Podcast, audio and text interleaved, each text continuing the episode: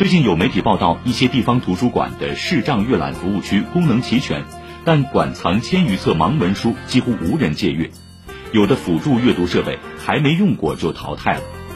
与之相对的是，盲校所用的教辅资料十分紧俏，特教师生长期面临等盲文教材来、缺盲文习题练的困境。话匣子 FM 认为，新建盲人图书馆或在图书馆设盲文阅览室。不应是为了标准化建设，而应是为了受众。图书馆不能让自己陷入另一种盲，只看到那些指标，看不到视障者需求。这需要各地相关部门开展精准调研，让服务与需求对接上，切实降低视障群体获取盲文书的难度。